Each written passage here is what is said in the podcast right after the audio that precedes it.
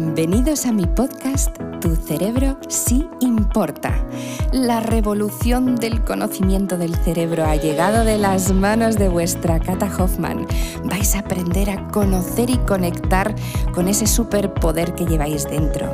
Aprender a emociones, a descubrir cómo activar nuevas rutas neuronales, a hacer que vuestro cerebrito siempre mejore y más aún, a tener trucos y consejos bajados al terreno para que cualquiera de vosotros que me escucháis ahora mismo pueda hacer sus sueños realidad.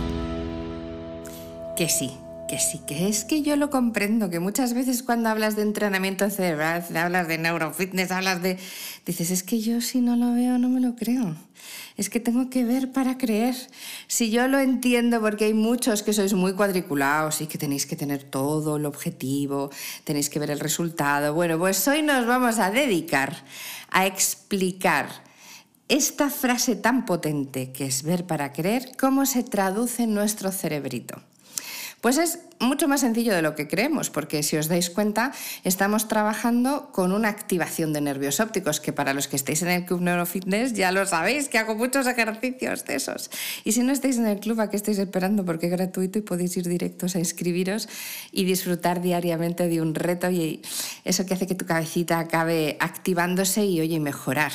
Esto es la palabra clave.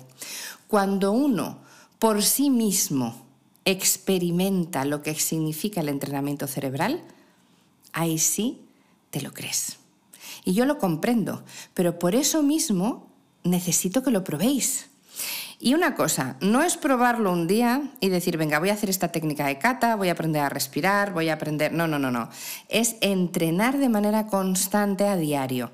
Solo necesitamos tres meses para crear nuevas rutas neuronales. Solo tres meses. Eso no es nada en una vida entera.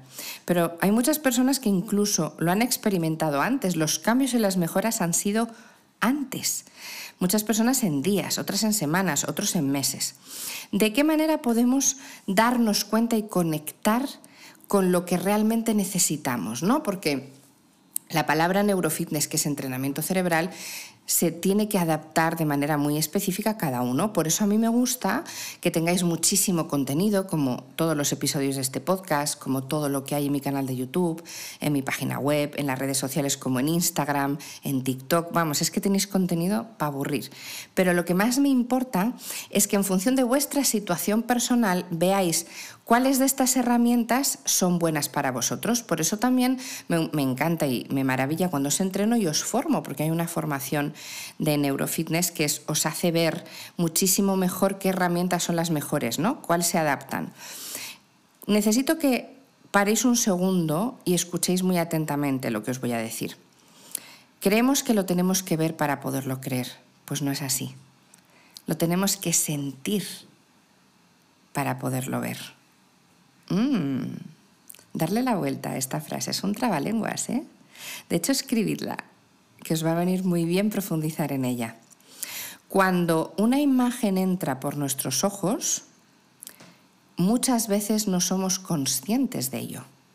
Es decir, nuestros ojos, a través de los nervios ópticos, reciben información de muchas maneras.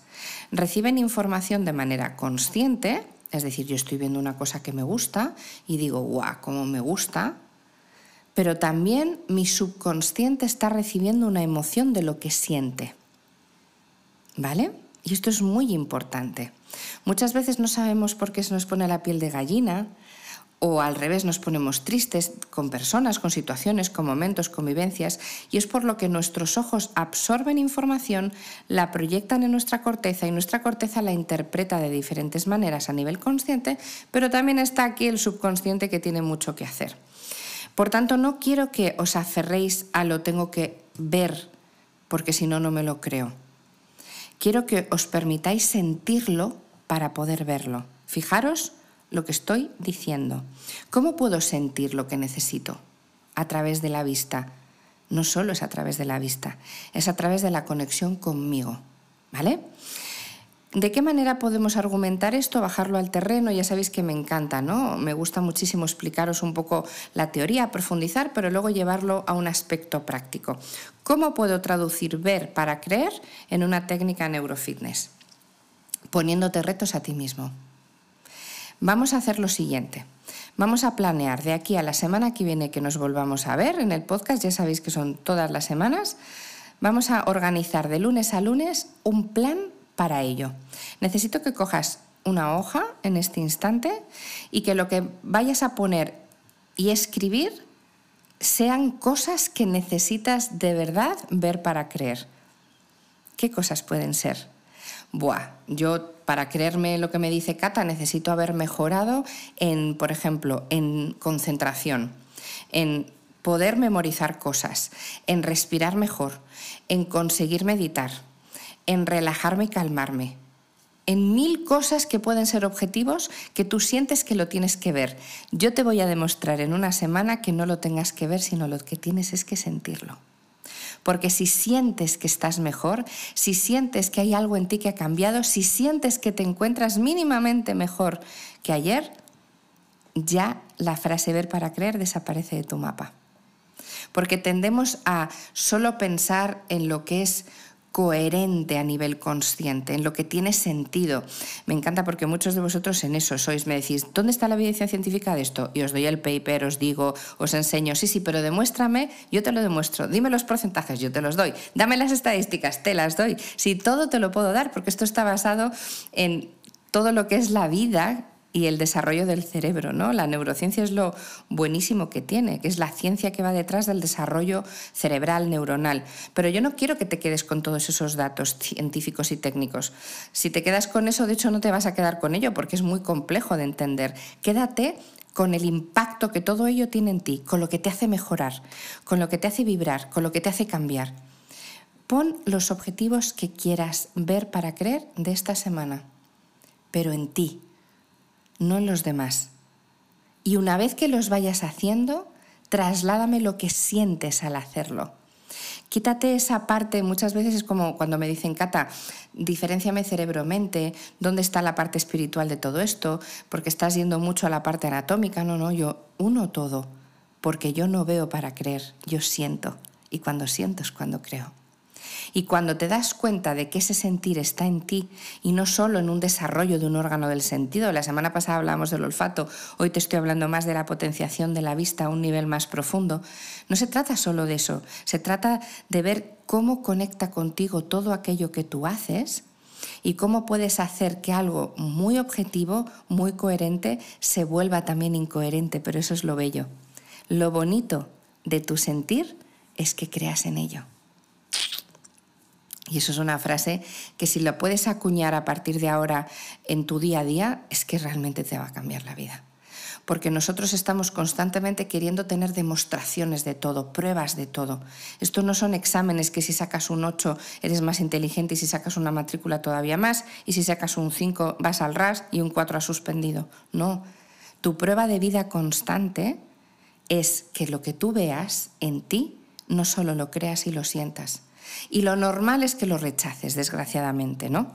Muchas veces cuando nosotros intentamos ver para creer, lo llevamos a un terreno de si no me das estos datos no voy a seguir adelante. Si yo no veo una mejora aquí, no creo que esto sea posible. Y no es así. La mejora en ti requiere tiempo, constancia. Por eso os he dicho, tomaros estos siete días. Si en siete días no has notado ningún cambio en las cosas que te propongas, escríbeme porque ¿sabes qué significa eso?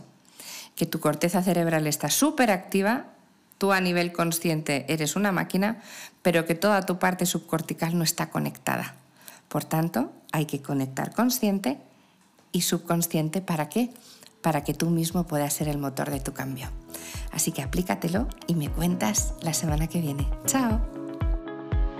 Si queréis conocer un poquito más de mí, no os olvidéis, me podéis encontrar en todas las redes sociales, Instagram, Facebook, Twitter, LinkedIn, en por supuesto mi canal de YouTube, en el maravilloso Club Neurofitness, que si no sabéis en mi página web www.catalinahoffman.com me encontraréis, y la música maravillosa en las plataformas digitales, como por ejemplo Spotify, Amazon Music o Apple Music, ya sabéis, buscadme.